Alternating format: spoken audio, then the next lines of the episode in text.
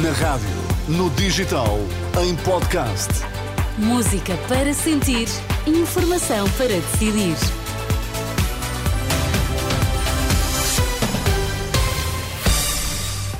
Seja muito bem-vindo, boa sexta-feira. Eu sou a Sónia Santos, estamos juntos a partir de agora, juntos até às 5. Nas notícias, o Vitor Mesquita. Boa tarde, Vitor. Boa tarde, Sónia. Quais são os temas em destaque? Banco de Portugal mantém crescimento do PIB para este ano, mas revê em baixa para 2024. O Ministro da Saúde confrontado por utente com tempos de espera no IPO do Porto. O Jornal da Uma na Renascença, edição de Vitor Mesquita.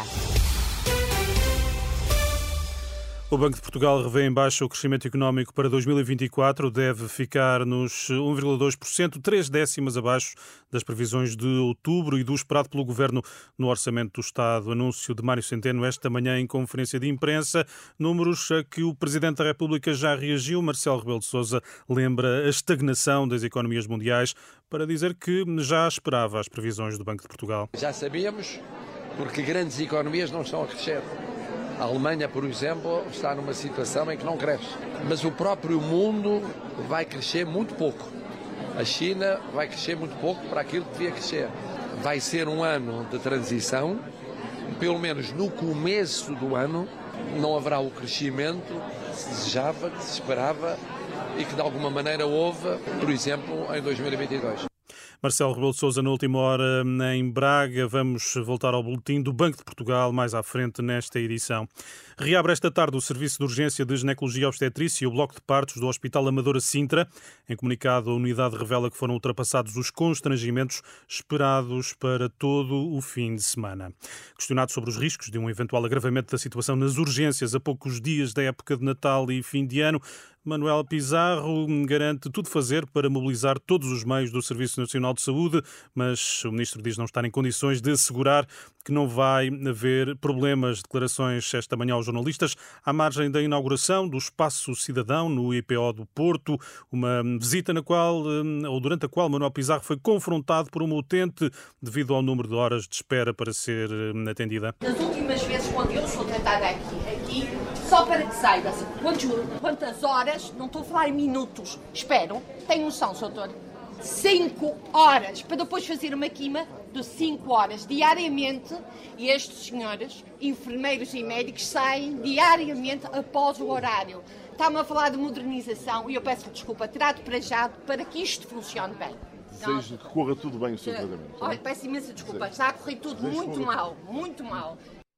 Manuel Pizarro, confrontado esta manhã por uma utente no IPO do Porto, o Ministro da Saúde, que hum, reconhece também falhas no sistema de prescrição de medicação para doentes crónicos. Em causa estão as novas regras de hum, hum, prescrição e dispensa que, segundo o JN, obrigaram milhares de utentes a regressar aos centros de saúde para corrigir a situação. Manuel Pizarro fala de um problema inesperado que espera que esteja resolvido dentro de pouco tempo. O Parlamento acaba de aprovar o projeto da autodeterminação de identidade de género nas escolas, aprovação com votos a favor de PS, Bloco de Esquerda, PAN e Livre, contra de PSD, Chega, Iniciativa Liberal e a, abstenção do eh, PCP. Os diretores de escolas públicas negam que estejam a esconder episódios de violência e indisciplina. É a reação à denúncia da Federação Nacional de Educação. A FNE diz haver um aumento de casos escondidos por medo e que os estabelecimentos de ensino tendem a ocultá-los. Ouvido pela Renascença, Filinto Lima garante que todos os casos conhecidos são encaminhados para as autoridades. E, Vitor, voltamos eh, ao que disse esta manhã o governador do Banco de Portugal. É isso mesmo. O, governador Mário Centeno eh, revelou que há uma revisão em baixa do crescimento económico para 2024. Hum, o boletim de dezembro traz ainda previsões sobre o excedente orçamental, a inflação e o emprego em Portugal. O repórter Alexandre Abrantes Neves, agora em direto, tem os uh, detalhes. Boa tarde, Alexandre. Olá, boa tarde, Vítor. Uh, além da previsão de abrandamento do crescimento económico, como bem disseste, o Governador do Banco de Portugal disse ainda que o excedente orçamental deve fixar-se nos 1,1% do PIB para este ano, um valor que vai ajudar a reduzir a dívida pública. Mas fora destes números, Mário Centeno deixou também uma previsão do aperto financeiro para as famílias. Não vai acabar no próximo ano, tudo por causa do aumento dos preços. Apesar de abrandar, a inflação não vai desaparecer. Na verdade, os próximos meses vão uh, assistir uh, a um aumento desse aperto das condições financeiras.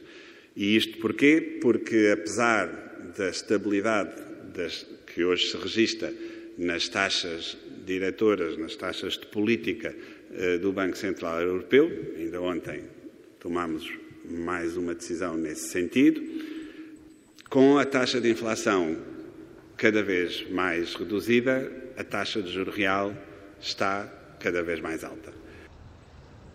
Noutro plano, Portugal registra uma tendência de estabilização no emprego, principalmente devido a melhores salários e a mais produtividade. E Mário Centeno fez ainda questão de clarificar que, ao contrário do que se pensa, os trabalhadores mais qualificados não estão a sair do país. Todos os trimestres, em termos homólogos, acrescentamos mais 78 mil, 80 mil licenciados à nossa população. Estão em Portugal, são residentes em Portugal não imigraram. Isto pode parecer demasiado histórico, mas é a primeira vez em 900 anos que Portugal se defronta com este profundamente bom dilema: termos os ativos e agora ter que ter a paciência para que a economia funcione e os empregos sejam criados. Declarações do Governador do Banco de Portugal, Mário Centeno, numa conferência de imprensa esta manhã, onde apresentou o Boletim Económico do Banco de Portugal de dezembro e onde se reveu em baixo, recorda, recordo, o crescimento económico para o próximo ano em 1,2%. Reportagem de Alexandre Abrantes Neves. O Banco de Portugal revê em baixo o crescimento económico para 2024. Tempo agora para o habitual espaço documentário de Francisco Sárcio de Cabral. Boa tarde, Francisco. Hoje lança um olhar sobre a abertura do Conselho Europeu a negociações para a adesão da Ucrânia à União Europeia. É verdade. E pergunta-se como é que foi possível ultrapassar a oposição da Hungria, que Viktor Orban, o líder húngaro, eh, combinou-se que ele sairia da sala quando fosse votar essa questão.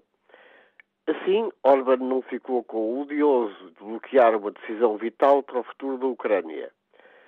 Mas houve um outro fator que explica a cedência de Viktor Orban a Comissão Europeia desbloqueou o pagamento de cerca de 10 mil milhões de euros à Hungria, num total de 30 mil milhões que estava suspenso por causa de falhas da Hungria em matéria de Estado de Direito.